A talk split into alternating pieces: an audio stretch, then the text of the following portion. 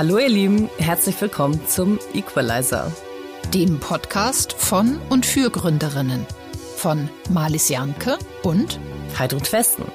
Wir wollen mehr Frauen dafür begeistern, Startups zu gründen und zu finanzieren. Dazu sprechen wir im Equalizer mit inspirierenden Gründerinnen, Investorinnen, Expertinnen und ein paar coolen Männern. Und haben außerdem das Gründerinnenhandbuch geschrieben, das bei Springer Gabler erschienen ist. Viel Spaß!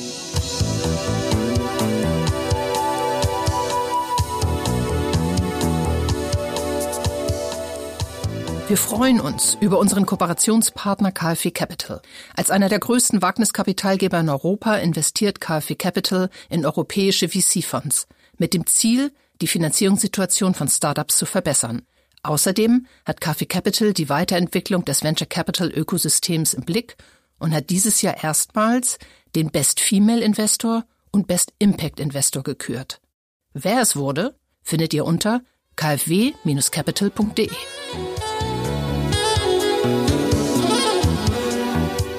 Heute geht es um die große und wundervolle Vision, ein regenerativ wirtschaftendes Unternehmen zu werden, das durch die wirtschaftliche Tätigkeit an sich einen positiven Beitrag leistet. Und was das genau heißt und wie die Journey dahin ist, erzählt sie uns gleich. Bei uns ist die Gründerin von Wildlingsschuhs. Herzlich willkommen, Anna Jonna. Hallo zusammen, schön hier zu sein. Hallo Anna, toll, dass du dir die Zeit für ein Interview mit uns nimmst. Ohne Purpose können wir den Betrieb auch einstellen, sagtest du mal. Finde ich irre gut und klar. Erzähl doch mal kurz, ich komme später nochmal drauf zurück, also kurz, was dahinter steckt. Ah, oh, kurz und alles, was dahinter steckt mit Purpose, das ist eine große Frage. Ähm, wir machen Schuhe, die einen regenerativen, ähm, eine regenerative Wirkung haben auf Menschen, sogenannte Minimalschuhe. Und mit dem zunehmenden Erfolg des Unternehmens haben wir uns das auch für das Unternehmen vorgenommen, also wirklich eine positive Wirkung zu haben auf das Leben, was uns umgibt. Super. Darauf kommen wir ganz bestimmt nochmal im Detail zurück. Erstmal vielen Dank für den ähm, Einstieg. Wir würden dich jetzt gerne erstmal so ein bisschen vorstellen, besser, ein bisschen besser kennenlernen und ein wenig über deinen, nach eigener Aussage, bunten CV sprechen. Bist du nun die geborene Unternehmerin oder wie war dein Ausbildungsweg dorthin? Ja, also extrem äh, viele Kurven auf dem Lebenslauf, auf dem Lebensweg. Ähm, ich habe überhaupt nicht damit gerechnet, irgendwann Unternehmerin zu werden, hatte auch gar keine Vorbilder in dem Bereich, ähm, sondern habe eigentlich immer versucht, das zu machen, wo mich mein Herz hinzieht. Ähm, also das war nach dem äh, nach dem Abi äh, erstmal ähm, in die weite Welt und irgendwie Menschen kennenlernen, Länder kennenlernen ähm, und dann ähm, ja hin zu äh, einem Studium ähm, in Tel Aviv tatsächlich, ähm, weil ich eigentlich Journalistin werden wollte. Und was hast du dort studiert? Ich habe englische Literatur und eine Ostgeschichte studiert ähm, am Campus in Tel Aviv. Das waren sehr sehr schöne ähm, Zeit. Ähm, und ich habe danach äh, bisschen Marketing gemacht. Ich habe von zu Hause gearbeitet. Ähm, in der Zeit, wo wir Kinder bekommen haben, also wo ich auch sehr viel mit den kleinen Kindern zu Hause war, habe ich ähm, nebenbei quasi gejobbt und bin dann auf Umwegen ähm, zu diesem Unternehmen gekommen quasi. Und das war ein totaler Zufall, dass wir, dass wir gegründet haben, ähm, dass wir auch mit dieser Idee gegründet haben. Und ich habe dann festgestellt, das ist mein absoluter Traumjob. Ich hätte ihn nicht vorhergesehen, aber ich habe äh, einfach gemerkt, das ist genau das, was ich machen möchte. Kannst du noch ein bisschen einsteigen? Du hast jetzt so, so ganz vogelperspektivenmäßig erzählt. Also du hast in Israel studiert, dann hast du gesagt, dann haben wir Kinder bekommen. Dazwischen gab es wahrscheinlich noch irgendwie den Mann, den du kennengelernt hast, oder? genau, ja. Genau, also ich bin ähm, ich bin viel gereist ähm, und habe ähm, viele Menschen kennengelernt, habe dann in Israel ähm, Freunde besucht und Freundinnen, die ich ähm, kennengelernt hatte unterwegs und habe mich total in das Land und in die Leute verliebt. Und ähm, aus einem erst geplanten, ach, zwei Monate äh, ne, längeren Aufenthalt da ähm, wurde dann halt, also wurde ein immer längerer Aufenthalt. Und ich habe dann irgendwie nach dem ersten halben Jahr gedacht, okay, jetzt muss ich mir was suchen, was auch einfach sinnvoll ist, also was ich hier tun kann. Ähm, und habe gedacht, dann ist es doch sinnvoll, irgendwie hier zu studieren und habe mich ähm, an der Uni in Tel Aviv eingeschrieben ähm, und habe dann in, in der Zeit quasi meinen Mann kennengelernt. und dann sind aus eben geplanten zwei, drei Monaten äh, Freunde besuchen, äh, sind zwölf Jahre geworden. Also wir Schön. haben äh, dann geheiratet, unsere Kinder sind da geboren und wir sind ähm, 2013 dann zurückgezogen nach Deutschland. Und ich glaube, die Kinder hatten auch irgendwie so ein bisschen was mit der Geschäftsidee zu tun, oder? Richtig, genau. Also die Kinder ähm, sind quasi barfuß aufgewachsen. Also mein Mann ist ähm, Sporttherapeut und hat immer gesagt, so das Beste, was wir für die tun können, auch für, für die Entwicklung, für die Gesundheit, ist, dass sie einfach barfuß laufen. Und ähm, das war sehr spannend, das zu beobachten. Also ich hatte da eigentlich erstmal große Sorge, dass sie sich irgendwie verletzen können, dass der Boden zu heiß sein könnte, was weiß ich. Ähm, und es war einfach ähm, super schön, ähm, die zu beobachten, wie natürlich sie sich bewegt haben. Und dann sind wir eben 2013 zurückgezogen nach Deutschland der erste Winter kam, die Kinder brauchten Schuhe und ähm, da hatten wir dann ein Problem, weil ähm, die Kinder diese Schuhe einfach überhaupt nicht tragen wollten. Und ähm, daraus ist dann die Idee entstanden, für unsere Kinder ähm, und dann letztendlich auch für, für Menschen allgemein ähm, Schuhe zu machen, mit denen man eben fast wie barfuß laufen kann. Äh, mich würde nochmal, ehrlich gesagt, schon an dieser Stelle sehr interessieren, ähm, was für eine Rollenverteilung habt ihr da? Ähm, du sagtest, ihr habt drei ähm, Kinder, da ist jetzt eine Firma dazugekommen, zu der Gründung kommen wir gleich nochmal. Ähm, wie teilt ihr euch das auf? Klingt ja nach viel Arbeit. Mm. also in Israel war es tatsächlich genau andersrum. Auch da hatten wir ein kleines Unternehmen, ähm, das hat aber mein Mann quasi Vollzeit geführt. Und ähm, ich war zu Hause mit den kleinen Kindern und habe, wie gesagt, ein bisschen von zu Hause aus gearbeitet. Ähm, und uns ist diese Rollenverteilung sehr schwer gefallen. Also mein Mann hat mich die ganze Zeit beneidet, dass ich äh, so viel Zeit mit den Kindern verbringen kann und ich habe ihn die ganze Zeit beneidet, dass er eigentlich mit, dass er ganze Sätze zu Ende denken und reden kann, weil er sich mit Erwachsenen umgibt und ähm, mir da auch so ein bisschen die Decke auf den Kopf gefallen ist. Und dann sind wir, ähm, ja, haben wir quasi die Rollen komplett getauscht, ähm, nachdem wir hier nach Deutschland gekommen sind. Das heißt, ich habe mich Vollzeit um oder kümmere mich bis heute Vollzeit um Unternehmensführung und Aufbau. Ähm, Ran kümmert sich, äh, also mein Mann kümmert sich sehr viel um das Familienmanagement ähm, und ähm, ist aber als Visionär und ähm, ja, Sparingspartner äh, natürlich auch ähm, sehr stark ins, ins Unternehmen involviert. Ähm, aber wie gesagt, also einmal komplett die Rollen getauscht. Mhm. Oh, wie spannend, super. Ähm, wir haben ja schon ein bisschen was äh, über eure Vision bei der Gründung gehört. Ähm, Kernthema ist ja regeneratives Wirtschaften. Äh, auch so ein Buzzword im Moment, also Buzzword klingt blöd, aber es ist ein Thema, was im Moment relativ viel Aufmerksamkeit bekommt. Und ich würde gern von dir noch mal ein bisschen konkreter hören, was ihr darunter versteht, wie ihr das betreibt, weil ich glaube, dass es für viele Menschen noch gar nicht so ganz klar ist. Hm, also es ist ein Riesenthema, ne, das Thema Regeneration. Also für uns ähm, ist der Ausgangspunkt, dass wir nicht mehr nur noch nachhaltig sein können, also dass wir einfach die Dinge nicht rein auf Status quo ähm, behalten können, weil dafür die Situation einfach schon zu schlecht geworden ist. Das heißt, ähm, wir suchen nach einem Weg, einen positiven Beitrag zu leisten. Ähm, und also im Prinzip nach dem Vorbild eines Ökosystems zu, zu schauen, wie wir als Unternehmen auch in einen guten Kreislauf kommen können. Ähm, und das betrifft im Prinzip ähm, alle Unternehmensbereiche. Ähm, also es geht zum Beispiel sehr viel äh, ne, um das Produkt, um die Wertschöpfung, wie kann die zirkulär in einem Kreislauf existieren? Also wie können wir Wege finden, wirklich ähm, im Kreislauf zu wirtschaften mit den Ressourcen? Wie können wir aber auch zum Beispiel jetzt im Anbau einen positiven ähm, Beitrag leisten, indem wir zum Beispiel in regenerativen Systemen anbauen? Also jetzt nicht selbst, ähm, aber eben mit PartnerInnen, die das dann tun, so dass zum Beispiel, also jetzt im, im Vergleich zur Nachhaltigkeit, ne, Nachhaltigkeitsansatz wäre, ich, ich verringere den Schaden ähm, und ich, ich, also ich versuche den Schaden so weit wie möglich zu reduzieren, eventuell bestenfalls auf null. Ich versuche ohne Pestizide ähm, anzubauen, ich versuche ähm, möglichst gut mit Wasser zu haushalten. Ein regenerativer Ansatz wäre an der Stelle zu sagen, ähm, man ändert das Anbausystem ähm, so, dass man ähm, ja, also völlig ähm, pestizidfrei arbeitet, dass man ähm, die, also dass man quasi jedes Jahr eine bessere Bodenqualität erzeugt, also dass da eben etwas angefangen wird, wieder zurückzugeben, dass ich im Boden mehr Wasser speichern kann, dass ich im Boden mehr CO2 speichern kann, dass ich eine größere Vielfalt habe im Anbau, dass ich eine größere Resilienz habe, diese Anbausysteme gegenüber eben den ne, sich verändernden Klimabedingungen und damit auch bessere Zukunftsperspektiven für die LandwirtInnen an der Stelle.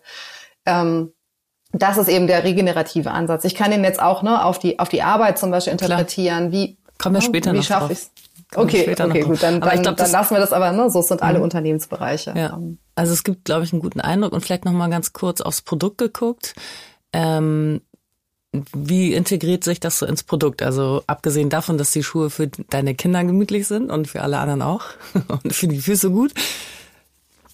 Was ist? Also da ist, ähm, ist einmal das, was wir vom, vom Produkt erwarten, nämlich dass es ein Problem löst, ähm, dass es ein, ein ähm, ja einen sehr natürlichen, ähm, gesunden Gang und eine Entwicklung ermöglicht, ähm, dass es die Füße nicht einengt, ne, dass es äh, eine anatomische Form ähm, befördert, ähm, dass es einem ein anderes Lebensgefühl gibt. Also es geht, geht wirklich um neues Laufgefühl, neues Lebensgefühl, äh, eine andere Leichtigkeit. Äh, das heißt, ähm, wir erwarten da einen regenerativen Aspekt auf die Gesundheit einmal. Also das ist quasi der, der Ansatz und, und die ähm, also das, was wir mit dem Produkt an sich bezwecken. Und wenn man jetzt ein bisschen rauszoomt, ne, also weg von, von dem reinen ähm, Kundennutzen, ähm, dann geht es aber auch darum, also wie können wir einmal ähm, ein, ein Produkt so designen, dass es einmal mit möglichst wenig auskommt, also dass wir möglichst wenig Rohstoffe brauchen, ähm, dass wir Rohstoffe einsetzen können oder, oder Materialien einsetzen können, die ähm, entweder einen, einen sehr geringen Impact haben, also einen sehr geringen negativen Impact haben oder auch kreislauffähig nutzbar sind. Ähm, also welche ne, Stoffe können wir im Kreislauf nutzen, also einfach nach der Nutzung wieder recyceln. Ähm, wie können wir ein Design erstellen, das reparierbar ist, also dass man einfach die Lebensdauer ähm, erweitern kann. Und wie können wir eben möglichst ähm, ressourcenschonend ähm, ja, mit, mit dem Design umgehen. Und dann kommt eben noch der Aspekt dazu, welche Materialien sind denn die richtigen, einmal eben für den Träger, die Trägerin ähm, und auf der anderen Seite auch für eben solche Dinge, wie ich gerade angesprochen habe, was kann man wirklich ähm, auf regenerative Art und Weise äh, überhaupt erzeugen. Mhm, danke. Jetzt habt ihr 2015 äh, gegründet. Ähm, du sagtest schon, dein Mann wäre ähm, der Visionär. Für mich äh, klingt das so, als wenn ihr daran auch selber gewachsen seid. Oder äh, was du jetzt so toll und bewundernswert darstellt, war euch das alles schon 2015 klar? Also habt ihr das da niedergeschrieben oder seid ihr mit daran gewachsen? Ja, wir sind auf jeden Fall wahnsinnig ähm, damit und daran gewachsen. Ähm, was damals sehr, sehr stark im Fokus gestanden hat, war eben dieses neue Produkt. Ähm, also wir hatten überhaupt keine Ahnung davon, wie man Schuhe macht, aber eine sehr große Leidenschaft äh, dafür, wie sie sein sollten, wenn sie denn mal ähm, fertig wären. Ähm, das heißt, wir, wir sind da sehr ähm, also so sehr aus dem Herzen rangegangen zu sagen, so muss sich das hinterher anfühlen. Und uns ist eigentlich egal, ob wir es verstehen genau, wie man das machen kann oder nicht, aber das muss das Ergebnis sein. Und ähm, unsere Naivität und ähm, auch und unser Unwissen hat uns im Prinzip geholfen dabei, ein ähm, ja jetzt sehr alltägliches Produkt einfach wirklich nochmal neu zu denken und da auch gegenüber jetzt den ExpertInnen, mit denen wir zusammengearbeitet haben, ähm, ein bisschen stur zu bleiben und zu sagen, es ist jetzt eigentlich egal, ob ihr sagt, es geht so nicht, es muss irgendwie gehen, dann lasst uns einen Weg finden. Ähm, aber ähm, also ich glaube, was uns sehr, sehr verbindet bis heute sind einfach sehr ähnliche Werte. Ähm, deswegen war eben Nachhaltigkeit von Anfang an ein großes Thema. Ähm, und es sind aber dann sehr viele Herausforderungen quasi in dieser Reise dazugekommen. Also zum Beispiel eben, ne, wie baut man ähm, eine, eine gute Arbeitskultur auf? Ähm, welche ähm, Zwecke kann das Unternehmen außerdem noch verfolgen? Und daran sind wir mit jeder, also auf jeden Fall sehr gewachsen. Da gehen wir auch gleich nochmal drauf ein. Ähm, ich frage jetzt mal ganz profan weiter nach. Ähm, hattet ihr denn genug Kapital, um so ein Business mal eben zu starten? Nein. ja, war jetzt fast rhetorisch, ähm. aber ähm, äh, wie, also äh, ja. war jetzt rhetorisch, aber wie, wie, wie habt ihr es dann gestartet? Mhm. Also wir sind, ähm, ja, wir sind aus Israel weg ähm, und mussten uns sehr viel um die Abwicklung quasi unseres Lebens dort kümmern. Äh, ne, wir mussten äh, das Fitnessstudio, was wir aufgebaut hatten, verkaufen. Wir mussten äh, sehr viele Tiere irgendwie anderweitig unterbringen oder mitschleppen. Ähm, wir mussten Wohnung auflösen und so. Also es gab, äh, wir haben auch noch eine Tochter bekommen in der Zeit. Also wir sind mit der umgezogen, als sie zwei Monate alt war. Ähm, das heißt, wir waren extrem beschäftigt damit, irgendwie da unser Leben abzuwickeln und sind dann so ein bisschen äh, hier in Deutschland gelandet ähm, und konnten zum Glück ne, erstmal hier äh, auch in der Nähe von meinen Eltern unterkommen. Ähm, aber das war dann so ein bisschen so dieses so, oh, okay, so jetzt, äh, das Kapitel ist abgeschlossen, was machen wir eigentlich jetzt? Also wir waren sehr, sehr planlos bezüglich dessen, wie es jetzt hier weitergehen sollte. Und ähm, genau, da ist dann eben diese Idee entstanden und dann war die Entscheidung, wir machen das wirklich Vollzeit. Also wir, wir konzentrieren uns komplett darauf. Das heißt, wir suchen jetzt keinen neuen Job. Ähm, und versuchen irgendwie nebenbei zu gründen, sondern wir konzentrieren uns vollkommen auf diese Gründung. Das heißt, ähm, die Entscheidung war auch zu sagen, wir melden uns arbeitslos, damit wir eben na, jetzt irgendwie ähm, die Familie ähm, ernähren können in der Zeit ähm, und uns aber wirklich komplett jetzt einmal auf dieses ne, Neue hier irgendwie ankommen und eben diese Gründung fokussieren können. Und wir mussten dann ähm, eben auch schauen, wie kriegen wir das jetzt äh, finanziert. Und ähm, wir haben einen Businessplan geschrieben. Also ich, ich habe einen Businessplan geschrieben. Äh, wir sind damit zu Banken gegangen, haben einen Gründerkredit aufgenommen in Höhe von 150.000 ähm, damals. Das ist halt ein Kredit, den man privat tatsächlich aufnimmt, also für den man privat bürgt. Das heißt, wir waren irgendwie arbeitslos, ähm, ohne äh, alternative Beschäftigung und ähm, mit 150.000 Euro Schulden. So, das war ein ähm, ja ein ein Staat, der uns dann auch gezwungen hat zu sagen, okay, 100 pro und das muss klappen. Ähm, und der zweite Schritt war dann eine Crowdfunding-Kampagne. Also in dem Moment, wo wir einen funktionierenden Prototyp hatten, ähm, sind wir in die Crowdfunding-Kampagne gegangen, haben da nochmal ähm, insgesamt 100.000 Euro eingesammelt durch eine Kampagne und einen Vorverkauf und haben dann in einem zweiten Schritt, äh, nachdem das quasi schon angelaufen war, nochmal das Wachstum finanziert über einen Gründerkredit von 200.000, also so ein Förderkredit von 200.000. Du hast im Vorgespräch gesagt, dass es unheimlich wichtig ist, sich selbst in den Rahmen zu stecken. Das würde ich komplett unterschreiben. Ähm, mit offenen Augen zu entscheiden, zum Beispiel auch die Frage, ob man InvestorInnen an Bord nehmen will oder nicht. Ähm, erzähl doch mal, wie ihr euch da entschieden habt.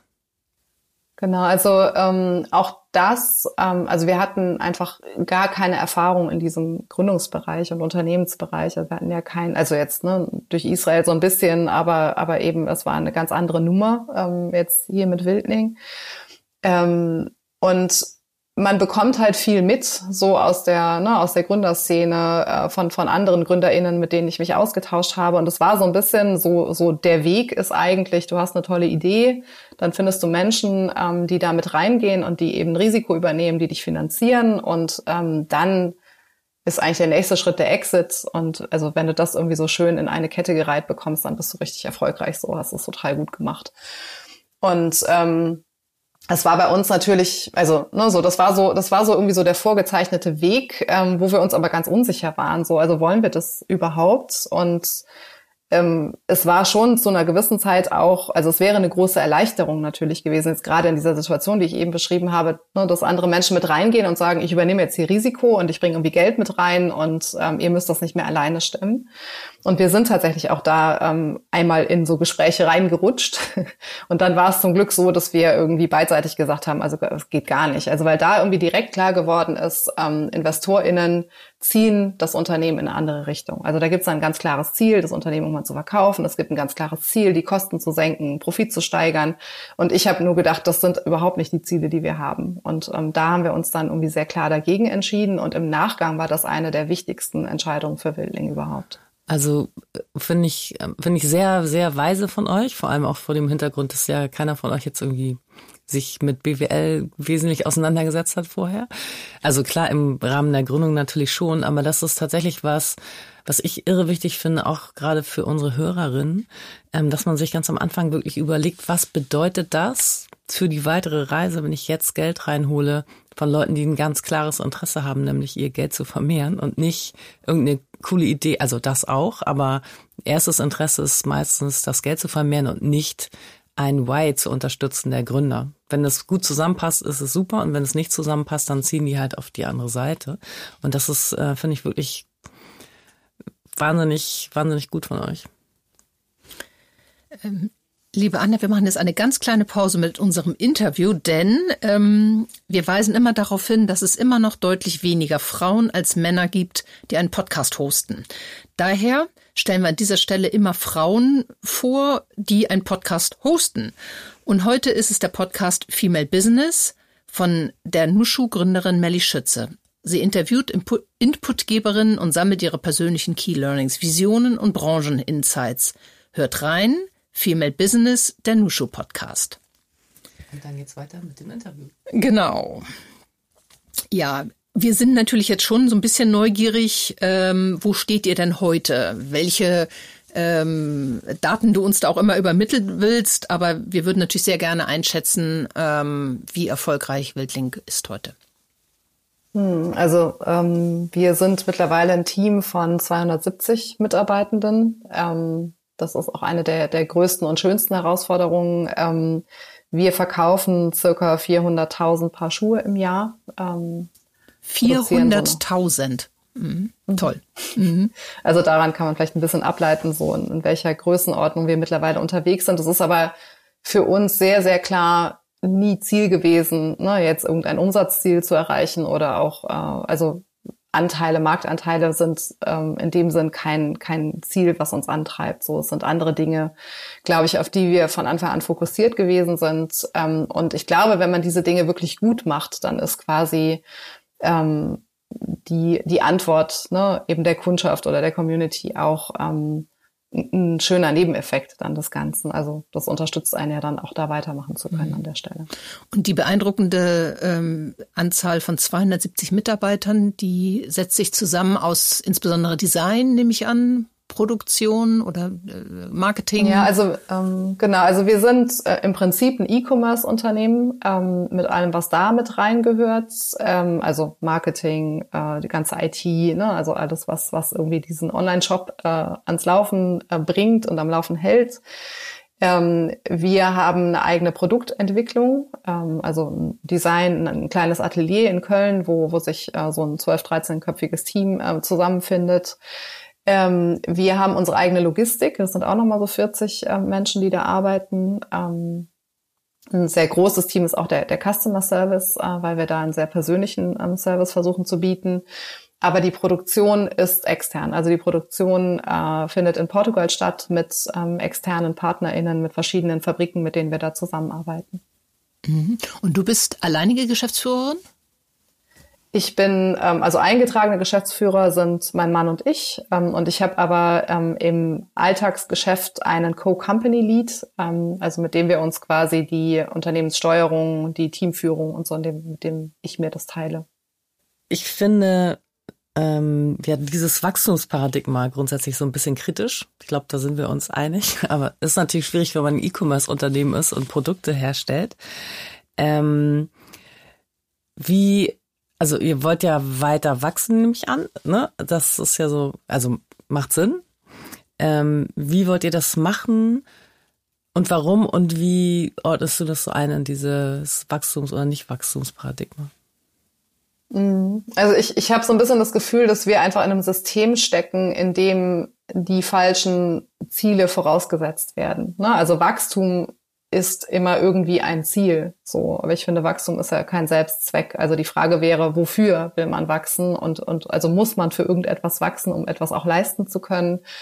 Ähm, also so, ich ich würde das immer gerne an einen Zweck knüpfen. Also wir wir brauchen eine eine gewisse ähm, ein gewisses Volumen, um auch Themen anschieben zu können. Und ähm, je mehr wir auf der Seite leisten können. Also je mehr jetzt sagen wir Geld einfach reinkommt, desto mehr Dinge können wir auch anschieben. Das, also nur ne, es ist einfach immer dann die Frage, wozu ist denn dieses Wachstum da und wozu ist es gut? Also Wachstum per se ähm, empfinde ich nicht als als sinnvolles Ziel. Ähm, und da sind wir schon sehr, sehr stark damit beschäftigt, auch genau das abzustecken ne? und zu sagen, ähm, also welche Dinge möchten wir wirklich vorantreiben, was braucht es dafür?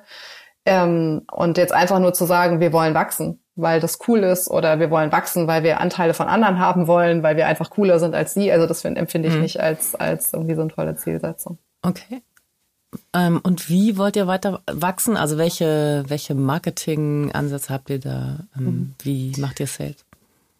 Also wir ähm, wir versuchen uns darauf zu konzentrieren, was wir wirklich gut machen. Also wir versuchen unser Produktangebot ähm, immer weiter zu optimieren. Also nicht jetzt immer weiter auszuweiten, sondern einfach die Dinge, die wir machen, immer besser zu machen und natürlich auch hier und da noch eine Ergänzung äh, zum Produktportfolio mit auf den Markt zu bringen, ähm, die einfach gebraucht wird.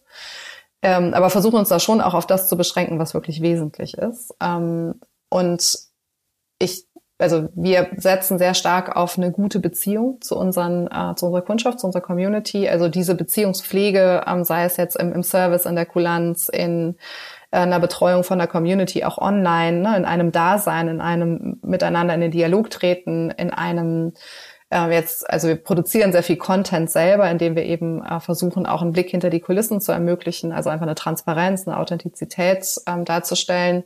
So, also diese Beziehungspflege ist, ist uns sehr, sehr wichtig. Ähm, zum Beispiel eben auch, ähm, was jetzt Zirkularität betrifft, also sowas wie ein Reparaturangebot zu machen und dass eben Menschen dann zu uns kommen, um ihre Produkte länger am Leben zu halten ähm, und auch ähm, darauf aufbauend, äh, das ist etwas, woran wir gerade arbeiten, Recycling-Angebot. Ähm, so, also darauf setzen wir, ähm, darauf entsteht, glaube ich, bei uns auch eine, ähm, eine lange Kundschaftsbeziehung. So aus einem guten Produkt und einer, und einer guten Beziehung mit der Kundschaft, ähm, daraus sind wir bislang gewachsen. Also wir sind gewachsen dadurch, dass Menschen uns weiterempfohlen haben, und zwar sehr aktiv weiterempfohlen haben, ähm, und daraus, dass wir dass Menschen haben, die immer wieder zu uns zurückkommen. So, das sind, das sind die Wachstumspfeiler und wir also das ist eben nichts, also das ist äh, bei uns dann nicht so proaktiv, dass man sagt, okay, wir möchten X äh, Menschen irgendwie zu uns holen und wir machen die und die und die Marketingkampagne oder ne, das ist der Funnel und so und so viel Geld fließt da rein, sondern wir versuchen schon in erster Linie ähm, einfach die Dinge wirklich gut zu machen, in denen wir eine Kernkompetenz sehen und, und daraus ähm, eben zu wachsen. So und ähm, natürlich Darf gibt's nebenbei auch noch ja mal einhaken. Ja. ähm, ich habe das oft gesehen, dass so ähm, Startups oder Unternehmen, die sehr wertegetrieben sind, auch gar nicht so viel äh, rausblasen müssen, im Anführungsstrichen, sondern das tatsächlich durch diesen starken, durch diese starken Werte, die ähm, dann ja auch irgendwie durch äh, Gespräche mit anderen und weitergetragen werden. Und dass das dazu führt, dass ganz viel auf euch zukommt wofür andere Unternehmen vielleicht viel Marketinggeld ausgeben müssen. Ist das bei euch auch so? Ja, also das war definitiv auch der Wachstumstreiber von Anfang an. Ähm, ne, also wirklich dieses äh, Menschen bringen Menschen mit zu uns. Ähm, wir müssen gar nicht so sehr raus und, und irgendwie äh, was, was rausschreien, sondern ähm, ne, also eigentlich war es am Anfang auch so, dass uns das vor große Herausforderungen gestellt hat, weil einfach die Nachfrage so hoch war, dass wir dem gar nicht ähm, gerecht werden konnten. Ähm, das hat sich natürlich mit der Zeit auch ein bisschen gewandelt. Also ich sehe auch eine große Veränderung in der, also in der allgemeinen wirtschaftlichen äh, Situation und Lage. Ne? Also da ändert sich was im, im Kaufverhalten, im Kundschaftsverhalten auch sehr verständlicherweise. Ähm, das heißt, wir kommen da, glaube ich, auch in eine, in eine etwas andere Situation, als wir jetzt vielleicht äh, bequemerweise gewesen sind in den letzten Jahren. Ähm, und natürlich ist auch immer die Frage, also ich, ich bin jetzt nicht dagegen, dass man rausgeht und zeigt, was man macht. So. Ähm, ich bin dagegen, dass man rausgeht und, und Menschen irgendwie einredet, sie bräuchten irgendwas, weil sie ansonsten nicht vollwertig wären. So, also da, da bin ich irgendwie, glaube da sind wir alle ähm, im Team auch sehr kritisch mit. Aber einfach, ne, ich glaube, es ist schon auch wichtig zu zeigen, also erstmal zu zeigen, was man macht, damit die Menschen überhaupt das als eine Alternative auch erkennen können. Das heißt, wir sind natürlich auch auf Messen unterwegs, also jetzt auf, auf Endkundschaftsmessen. Wir machen, ähm, wir machen auch Performance Marketing, halt nur nicht, äh, ne, nicht so viel. Ähm, wir arbeiten mit Influencern zusammen, wir machen Kooperationen mit anderen Unternehmen und so. Also wir sind schon auch natürlich ähm, da, damit beschäftigt, ähm, zu, zu zeigen, was wir tun. PR ist ein ganz wichtiger ähm, Faktor für Klar. uns. Mhm. Äh, ich finde, das passt ganz gut dazu, dein Statement, hinter dem ich auch total stehe. Mit Startups und Investitionen kann man die Welt definieren. Und ähm, ich glaube, das probiert ihr ein Stück weit ähm, auch in Richtung Umverteilung. Was meinst du damit konkret? Ja, also ähm, genau, ich glaube, eins der, der größten Themen ist natürlich, ähm, also in welcher Art von System agieren wir? Ne? Was, ist, was ist die Wirtschaftswelt? Wodurch wird die definiert? Wie wird Erfolg definiert in dieser Welt? Ähm, wer sind die GewinnerInnen äh, dieses Systems und ähm, ja, was, was ist für uns, was sind Dinge, die wir annehmen können und wo sind eigentlich Rahmenbedingungen, die wir gerne ändern würden? So, also ich, ich sehe uns sehr häufig auch mit den Grenzen dieses Systems konfrontiert. Also gerade was ähm, eine Fairness und eine Gerechtigkeit, eine Chancengerechtigkeit betrifft. Ähm, wir versuchen das anzugehen, zum Beispiel ähm, mit solchen Dingen wie einem fairen oder transparenten Gehaltskonzept, also dass man einmal zum Beispiel Vergütung als, als großes Thema sich vornimmt und sagt, was ist denn eigentlich gerecht? Mhm. Ähm, und was, was, was ist das eine faire Vergütung? Offen? Also also transparentes Gehaltskonzept bedeutet bei uns nicht, dass alle Gehälter ähm, offen liegen und ne, jede Person weiß, was die jeweils andere ähm, verdient, sondern dass wir genau erklären können, wie sich ein Gehalt zusammensetzt und warum sich das so zusammensetzt. Also dass, dass jede Person weiß, ne, wie setzt sich mein Gehalt zusammen, warum ist das so, wie ist das vergleichbar mit anderen, also ne, sind da die gleichen Bausteine drin, ähm, kann ich davon ausgehen, dass eine Person, die die gleiche Arbeit macht, mit den gleichen Voraussetzungen auch das gleiche verdient und so weiter. Also auch das interne... Ähm, Genau, also das ist eben genau, dass es nicht äh, nicht davon abhängt, ob ich jetzt äh, ne, Frau oder Mann bin, ähm, wie dann mein Gehalt hinter ausfällt. Ähm, also wir versuchen da eine interne äh, Vergleichbarkeit ähm, und, und Gerechtigkeit reinzuziehen und merken trotzdem, dass es natürlich Grenzen gibt. Ne? Also es sind so Dinge wie das, also wir haben auch eine Marktgehaltskomponente mit drin, weil wir ansonsten einfach nicht nicht wettbewerbsfähig wären, einen bestimmten Gehalts äh, in bestimmten, also Stellen. Ähm, und das, das bringt auch eine Ungerechtigkeit wieder rein, weil diese Stellen klassisch im Markt vor allen Dingen mit Männern besetzt sind. So. Also das sind so Dinge, gegen die man dann aktiv gegensteuern muss. Ähm, ich würde gerne noch weitergehen in, im Thema Umverteilung, ne? also zum Beispiel auch zu schauen, was, was passiert mit unseren PartnerInnen, also vor allen Dingen eben in Portugal ähm, worauf basiert eigentlich ne, unser Geschäftsmodell und inwiefern basiert es auch darauf, ähm, an, an Orten zu produzieren, wo Menschen einfach grundsätzlich weniger verdienen und ist das fair? Und wenn wir erkennen, und das muss man, glaube ich, beim, beim ehrlichen Blick in den Spiegel, dass das nicht fair ist, dann, dann muss man eben überlegen, wie man damit umgeht. Und ähm, das sind große Themen, denen wir uns vorsichtig ähm, anfangen zu nähern und zu stellen. Ähm, und äh, wo wir auch versuchen, einen Umgang mitzufinden. Ne? Also was sind so die richtigen ähm, Partnerschaften eigentlich in der Wertschöpfungskette und worauf basieren die?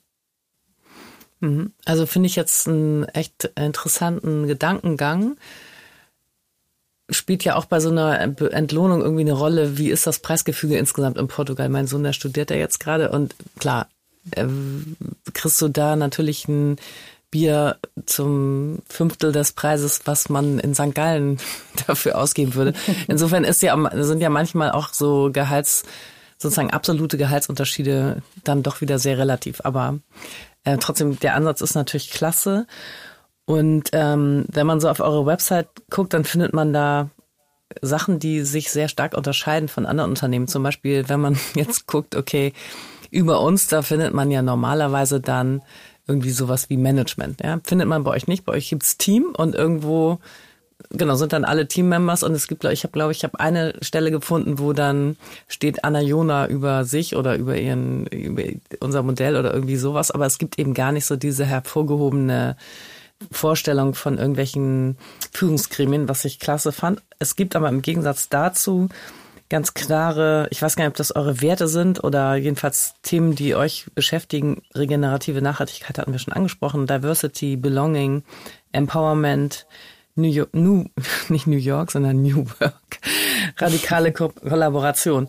Das sind alles Themen, mit denen ich mich auch viel beschäftige, ähm, wenn ich Unternehmen berate und stelle oft fest, dass es toll ist, wenn ein Unternehmen so geführt werden soll, will, aus Sicht der äh, Menschen, die es führen. Dass es aber tatsächlich in der Praxis mit in Anführungsstrichen echten Menschen natürlich immer die gleichen Hürden gibt, wie es sie mit allen Menschen gibt. Ähm, weil bestimmte Sachen kann man einfach nicht ausschalten.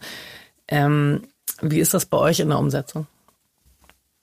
Und ja, im also Leben des Dings. Umsetzung klingt so technisch, ja. Genau.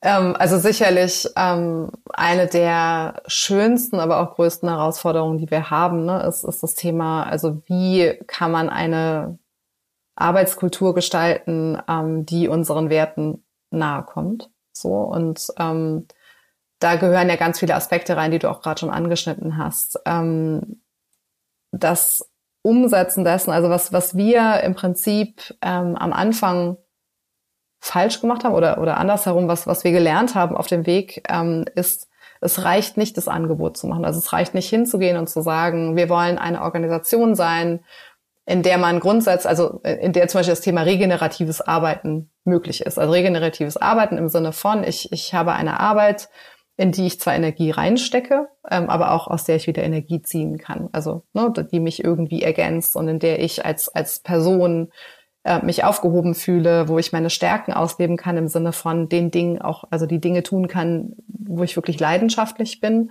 ähm, die mir Spaß machen. äh, wo ich eine, eine, eine Kultur finde, wo, ne, wo ich mich auf Augenhöhe mit Menschen äh, auseinandersetzen kann, wo ich selbstbestimmt arbeiten kann, wo ich sehr viel Freiheiten habe, äh, eben mir meinen Alltag zu gestalten wo ich örtliche Freiheit habe. Also ich kann arbeiten von wo aus ich möchte. Ich kann arbeiten, wann ne, es irgendwie meinem Rhythmus passt oder meinem, meinem zum Beispiel Familienmanagement irgendwie entgegenkommt.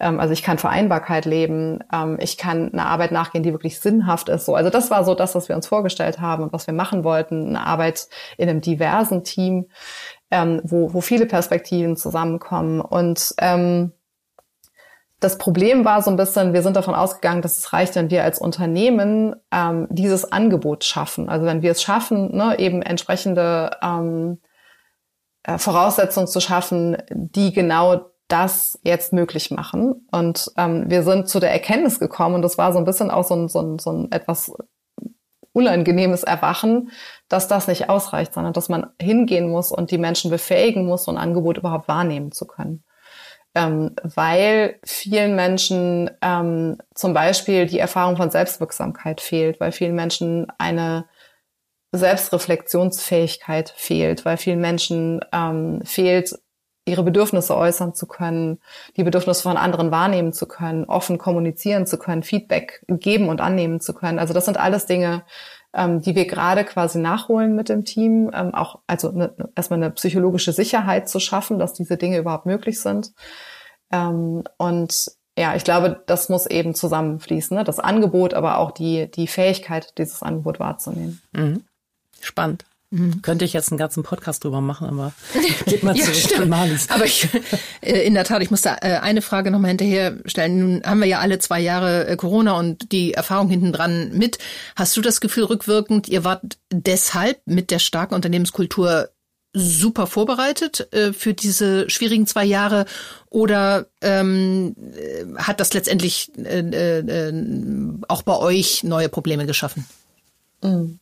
Also es hat sicherlich auch ähm, ganz große Herausforderungen mit sich gebracht. Wir waren als, als Unternehmen quasi, wir sind ja dezentral organisiert. Das heißt, ne, die meisten Menschen arbeiten bei uns ähm, aus dem Homeoffice. Wir haben ein paar Coworking-Bereiche, wo man sich treffen kann. Wir haben auch einige Menschen natürlich, die ähm, jetzt zum Beispiel in der Logistik oder auch im, in der Produktentwicklung auch häufig ähm, vor Ort sind oder meistens vor Ort sind. Ähm, aber wir sind als, als Team dezentral aufgestellt. Das heißt, wir haben Mitarbeitende in, in ganz Deutschland. Ähm, und wir ähm, waren insofern erstmal gut darauf vorbereitet, aus, also von zu Hause aus gut zusammenzuarbeiten. Also da einen guten Weg zu haben, ne, ein Alignment zu schaffen, eine Transparenz und eine Zusammenarbeit erstmal zu sichern.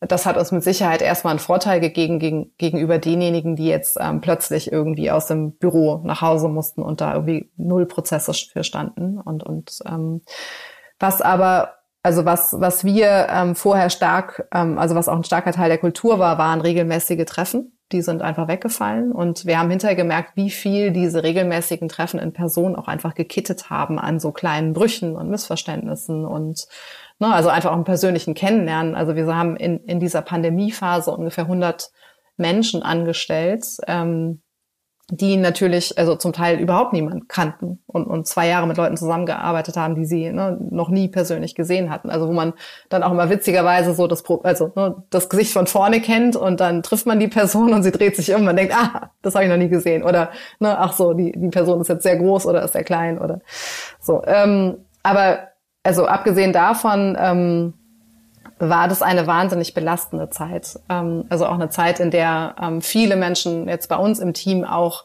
sehr stark äh, in einer Doppelbelastung waren, eben weil sie Kinder zu Hause hatten, ne? Homeschooling, äh, Betreuung.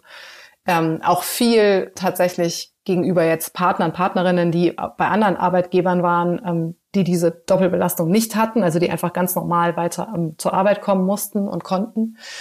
Ähm, und da hat uns, also da hat uns sehr viel zwischenmenschlicher Kit gefehlt. Ähm, und da sind eben Dinge, also deswegen auch dieses, dieses etwas ungute Erwachen, von wegen es reicht nicht, wenn wir das Angebot machen.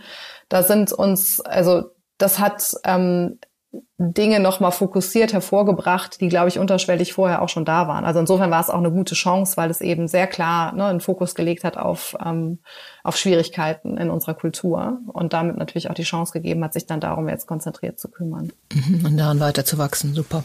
Ja. Ja, so in meinem Weltbild seid ihr eins der wenigen für die Zukunft richtig aufgestellten Unternehmen, weil ihr dieses Thema, was uns jetzt alle hoffentlich langsam anfängt, so richtig umzutreiben, nämlich Klimakrise, ähm, weil ihr das einfach von Anfang an in euer Geschäftsmodell integriert habt und nicht jetzt äh, im Nachhinein anfangen müsst, was irgendwas, was 20 Jahre auf äh, Profit ausgerichtet war, äh, mühsam umzubauen gegen alle möglichen Widerstände. Ähm, und so langsam wächst ja zum Glück die Zahl von Playern in dem Bereich. Inzwischen gibt es Venture-Fonds, die sich wirklich auch nachhaltig aufgestellt haben und über, also für mich fast ein bisschen überraschend auch wirklich in dieser Phase sehr viel Geld eingesammelt haben, wie Planet A oder Clementum. Ähm, in welchen Netzwerken tauscht ihr euch aus, so in dieser, sag ich mal, eher so noch so ein bisschen Robin Hood anmutenden äh, Welt? Ähm, also wir tauschen uns ähm, sehr viel mit Unternehmen aus, die irgendwie ähnlich ticken, also weil es einfach ähm, auch Spaß macht, mit, mit anderen zusammen an, an jetzt wirklich anderen Lösungen zu arbeiten. Also dazu gehören Unternehmen wie Folk Days oder Einhorn. Ähm, wir sind sehr viel mit, ähm, also Netzwerken wie, wie Cent e.V. oder ne, Bundesverband Nachhaltige Wirtschaft. Also das sind so ein bisschen so die Netzwerke, mit denen wir uns ähm, oder in denen wir uns tummeln. Ähm, und wie gesagt, die ersten Unternehmen, die ich genannt habe, sind auch so die, mit denen wir tatsächlich gerade auch an der Methodik arbeiten, also am Unlearn Business Lab, ähm, Dinge wieder zu verlernen. Also Dinge zu verlernen, mit denen wir irgendwie aufgewachsen sind, ähm, mit denen wir sozialisiert worden sind, ähm, um basierend darauf dann auch wirklich neue Lösungen zu entwickeln. Ähm, aber was du anfangs gesagt hast, so, also dass wir gut aufgestellt sind für die Zukunft. Ähm, ich habe so ein bisschen gerade ähm, die großen Bedenken, ne, dass all das, was wir tun, leider ein großer Luxus ist. So, also dass wir uns um sehr, sehr viele Dinge kümmern, ähm, sehr, sehr viel anders machen möchten ähm, und das wahnsinnig kostenintensiv ist natürlich. Also es gehen wahnsinnig viele Ressourcen rein, sei es jetzt ne, durch, durch eben Menschen im Team, die sich konkret mit ihrer Arbeitskraft genau darum kümmern ähm, und, und nicht jetzt zum Beispiel um Marketing oder so, ne, um, um Hallo, hier sind wir und, und kauft uns doch bitte. Ähm, und es sind auch Dinge, die einfach nirgendwo belohnt werden. Also das sind schon, ne, also jetzt äh, Dinge, die wir tun im Sinne des, des Gemeinwohls oder eben für den Klimaschutz oder so, die einfach auf komplett auf eigene Kosten, auf eigene Risiken gehen. Ähm, und das also das empfinde ich auch als, als sehr großes Risiko mittlerweile so. Also gerade ne, in, einer, in einer sich wandelnden ähm, wirtschaftlichen, in einem wirtschaftlichen Setting, was sich einfach ändert. Absolut. Ähm, und das Problem ist halt, dass, dass diese Dinge nicht, also dass sie einmal nicht belohnt werden. Ne? Also wir kriegen halt, also deswegen, also dieses äh, Unternehmen, die rein auf Profit orientiert sind, haben es tatsächlich sehr viel leichter. Also ich glaube, die sind gerade besser aufgestellt für die Zukunft, weil sie sich auf die jetzt sagen wir mal, wirtschaftlich wesentlichen Dinge konzentrieren. Und ich sehe das als Riesenproblem. Also gerade jetzt, wo es schwieriger wird, ne, ist das einfach, also wird einem da auch ähm, etwas genommen, wenn wir die Rahmenbedingungen nicht ändern. Mhm. Also eine ganz gute Entwicklung ist ja, also sag ich mal, auf ganz kleinem Niveau, dass so langsam ähm, auch die externen Auswirkungen negativer Art ähm, tatsächlich bezahlt werden müssen, also CO2-Emissionen zum Beispiel. Und da wäre jetzt zum, noch mal eine Frage, so wie ich euer Geschäftsmodell verstanden habe, könntet ihr theoretisch CO2-Zertifikate verkaufen. ist natürlich nochmal eine riesige Aufgabe. Aber das wäre ja zum Beispiel ein Weg. Ich, klar, ihr seid ganz frühe Frontrunner, die Rahmenbedingungen sind dafür noch nicht geschaffen, aber trotzdem brauchen wir euch ja. Weil wenn es euch nicht gäbe und Unternehmen wie euch, dann passiert eben auch nichts. Ne? Und es ist natürlich total kritikwürdig, dass das so wenig unterstützt wird. Aber ich glaube, über unsere äh, Rahmensetzer in der Politik müssen wir jetzt nicht anfangen zu diskutieren. Da können wir nur versuchen, immer wieder äh, Anstöße und Impulse zu geben. Und ich glaube, das Einzige, was hilft, ist eben zu sagen, okay, wie kann ich mein Geschäftsmodell so umbauen, dass ich doch in dieser Situation auch profitieren kann. Also im Zweifel, indem ihr, ne, wenn ihr sozusagen regenerative Wirtschaft ja macht, Böden verbessert und so weiter. Also, soweit ich das verstehe, wenn du einen Boden verbesserst, dann hast du eine positive CO2-Wirkung. Also ja, also negative also das sind, ne, also Genau, um das, um das auch nochmal einzuordnen. Ne? Das sind, das sind Dinge, an denen wir arbeiten, an denen wir dran sind. Das sind Pro Projekte, die wir fördern, ähm, die wir auch zum Teil mit aufsetzen und zum Teil uns, also um das komplette Projekt auch kümmern. Das ist aber natürlich nicht unser Geschäftsmodell. Ähm, und das sind auch andere Menschen, die das dann wirklich ne, betreiben. Also sind LandwirtInnen, ähm, die dann da wirklich vor Ort ähm, die Projekte betreiben. Das heißt, die könnten dann theoretisch genau äh, in diesen Handel äh, mit einsteigen. Und ich, also finde ich auch sehr sinnvoll natürlich, wenn das, wenn das an den Stellen auch zum Beispiel eine, eine Subventionspolitik ähm, ergänzt, sinnvoll. Könnte ja ähm, trotzdem aber auch ersetzt. Ein, könnte ja auch ein Revenue Model für euch drin sein, glaube ich, weil ihr seid ja, mhm. also diese einzelnen Landwirte sind ja äh, wenn die jetzt anfangen sollen, sich darüber noch Gedanken zu machen, wie sie es konzeptionell lösen, da sind sie wahrscheinlich viel überfordert. Also nur so als Anregung und auch als Anregung an unsere Hörerinnen. Wir haben zu wenig Impact-Firmen. Gründet bitte mit Impact. Alles andere ist heutzutage wirklich nicht mehr so sinnvoll.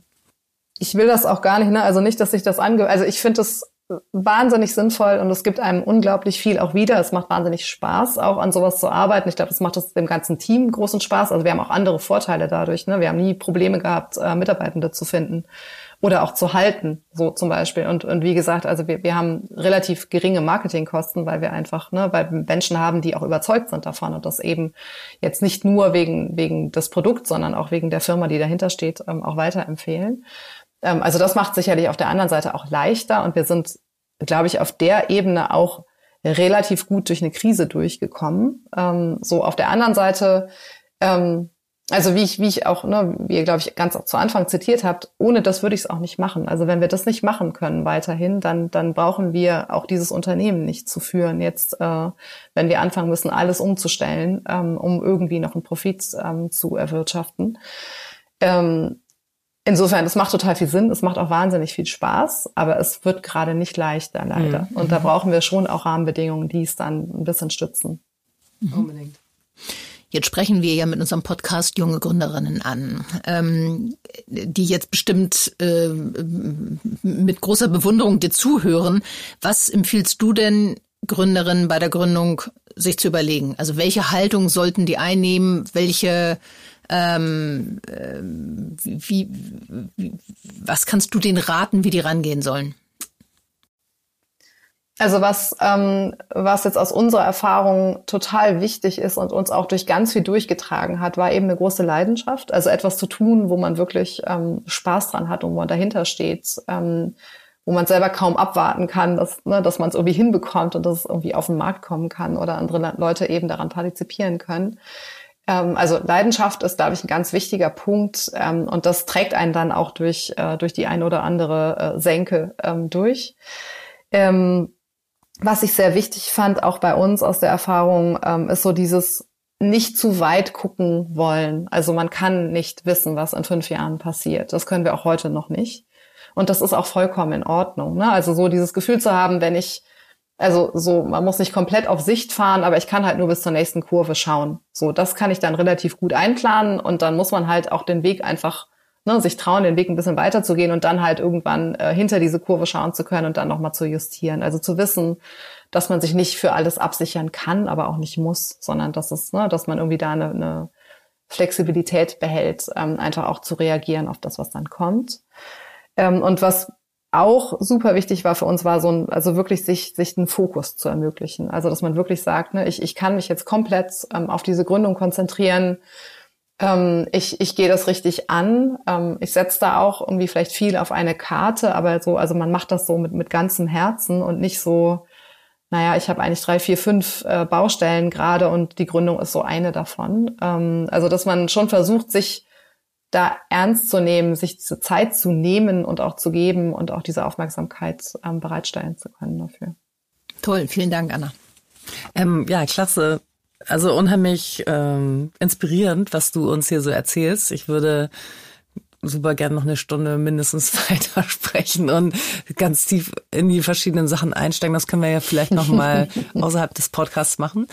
Vielen Dank, dass du dir bei dem ganzen äh, Themen, um die du dich kümmerst, die zum Teil nicht ausreichend unterstützt werden, Kinder noch dabei, Family, äh, viele Mitarbeiter, dass du dir trotzdem die Zeit genommen hast, ähm, noch mehr zurückzugeben an unsere Hörerinnen und natürlich auch an uns und unsere Mission da unterstützt. Also dafür sind wir dir sehr dankbar. Super gerne. Vielen, vielen, vielen Dank euch. Auch in den nächsten Folgen sprechen wir mit spannenden und inspirierenden Menschen, Female Founders und InvestorInnen, denen Diversity am Herzen liegt. Stay tuned.